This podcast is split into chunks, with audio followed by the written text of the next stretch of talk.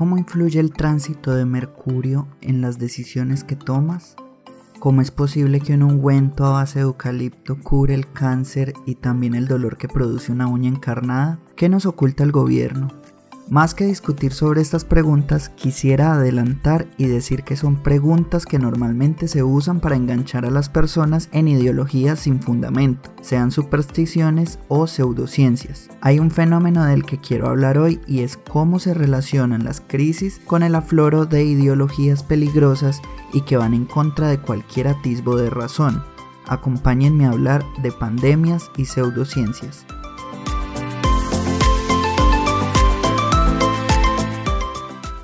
Hola, bienvenidos a La Mosca en el Café, un espacio para hablar de filosofía y de toda suerte de preguntas locas y descabelladas.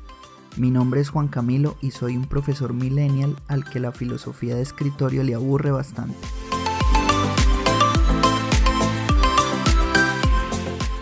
No se puede comenzar un episodio sobre pseudociencias sin mencionar a Mario Bunge, Bunge fue un científico y filósofo argentino y que por fortuna no vivió para ver las salas de urgencias llenas de gente intoxicada por beber hipoclorito para curarse del COVID-19. Este autor me parece llamativo no solo por su trabajo y sus aportes en filosofía de la ciencia, sino porque fue uno de los pocos filósofos de la ciencia que se preocupó por discutir el tema de la pseudociencia. Por cierto, les recomiendo su libro Pseudociencias, vaya timo. Este libro me parece interesante porque en él Bunge aprovecha para señalar que tanto filósofos como científicos dan por sentado la invalidez de las ideologías pseudocientíficas y anticientíficas, y como la dan por sentado se olvidan de estudiarlas o de refutarlas. Hay que tener en cuenta que para Bunge y para gran parte de la tradición de la filosofía es cierto que todo ejercicio intelectual tiene unos supuestos filosóficos. En ese sentido, diría Bunge que los filósofos han sido irresponsables al dar por sentado que la reflexión en torno a las pseudociencias es absurdo, pues las pseudociencias no constituyen un saber exitoso. Comencemos por la labor filosófica por excelencia, separar unas cosas de las otras. Separemos entonces qué es ciencia y qué serían las pseudociencias.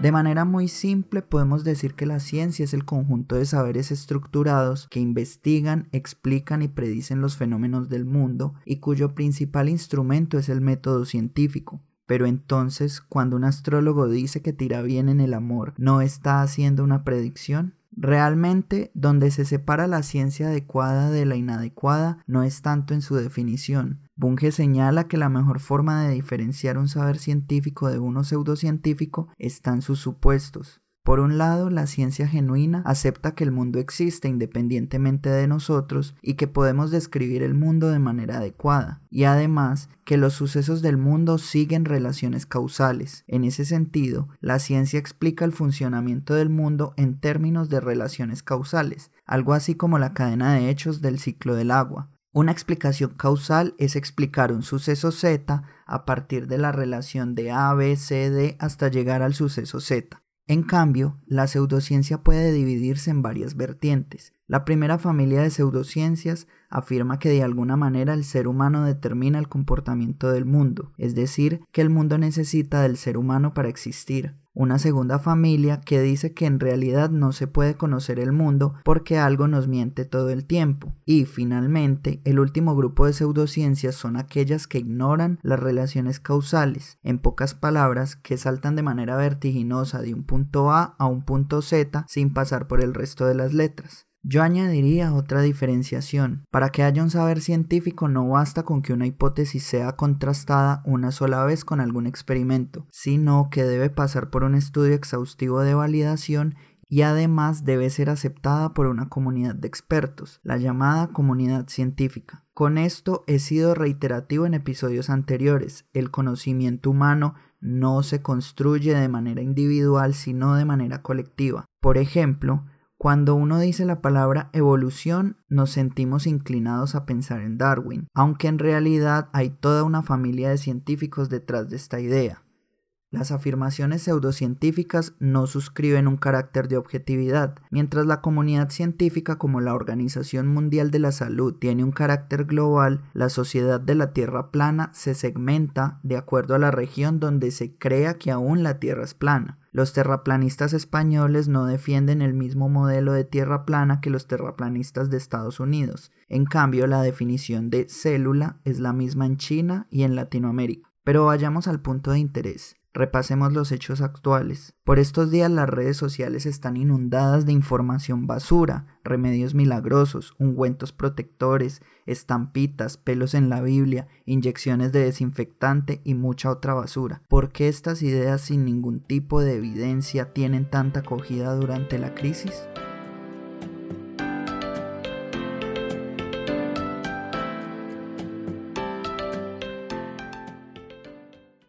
A manera de dato curioso, quisiera decir que esta desinformación que vivimos hoy no es nueva. Prácticamente cada vez que hay una crisis de cualquier naturaleza, aparecen las pseudociencias o los ungüentos milagrosos.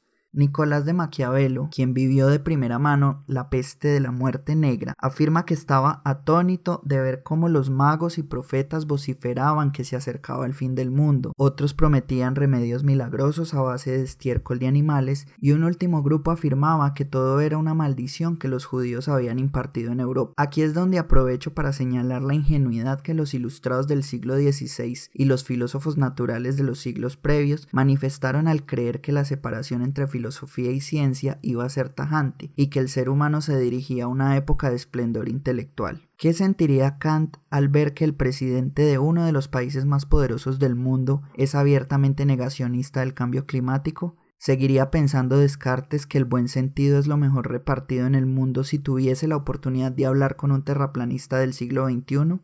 ¿A qué se debe esa desconfianza hacia la ciencia? Yo quiero atreverme a decir porque creo que la gente no confía en la ciencia. En primer lugar, es un hecho que algunas corrientes de pensamiento validaron un relativismo nocivo. Es claro que los movimientos sociales no pueden medirse con la misma precisión que los fenómenos naturales, pero las corrientes como el relativismo cultural desembocan en una supremacía del individuo y donde la opinión prima por sobre los hechos. Decir que todos son constructos sociales sin tener en cuenta la base natural donde reposan los fenómenos sociales guía al sujeto a un chauvinismo subjetivista que sin suelo sólido cualquier intento de reflexión científica. Segundo, no todo es culpa del relativismo. Es cierto que la ciencia es un método fiable respecto a la comprensión del mundo. Sin embargo, la misma ciencia a veces se presenta como un saber hermético. Espero que no se me malinterprete. No intento decir que la ciencia sea como una secta y mucho menos como una corporación sobre intereses capitalistas. Cuando digo hermético, me refiero a que su nivel de especialización en este momento de la historia es tanta que no es un lenguaje amigable para los no entendidos. Las ideologías de la pseudociencia conservan un lenguaje intuitivo y accesible para las masas.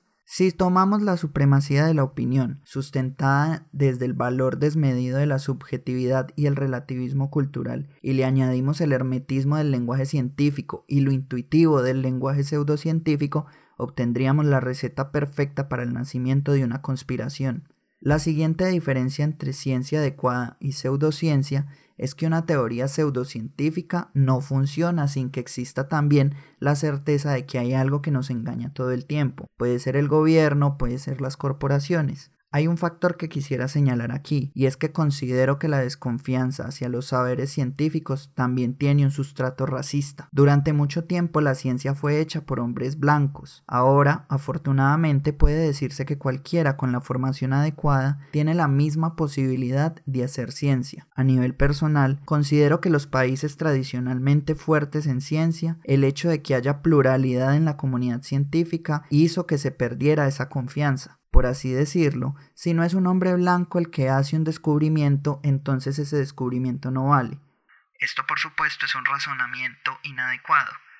En contraste, en Sudamérica, la desconfianza en el método científico se alimenta por otro factor, el afán de decolonialidad. No niego que hay virtudes en las reflexiones decoloniales, pero tampoco se puede negar que hay una corriente extremista y poco reflexiva que afirma que todo lo tradicionalmente occidental es malo, y como la ciencia es el arquetipo de conocimiento occidental, entonces la ciencia es mala. Esto es un despropósito que fomenta ideas nocivas como la homeopatía.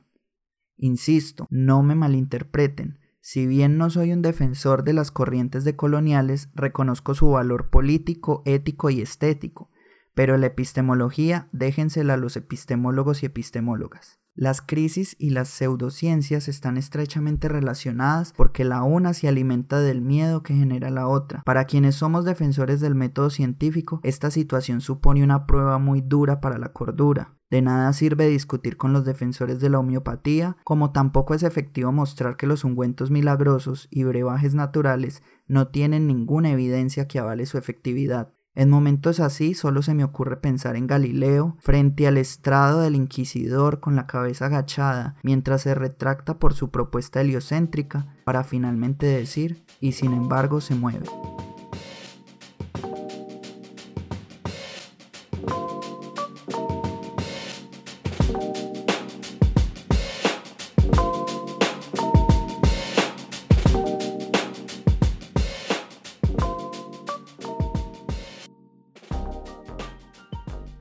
Realmente la discusión sobre las pseudociencias no se puede abordar por completo en un programa de corta duración como este. Si les interesa el tema y quieren ampliar la discusión, pueden consultar el libro de Mario Bunge, Pseudociencias, Vaya Timo.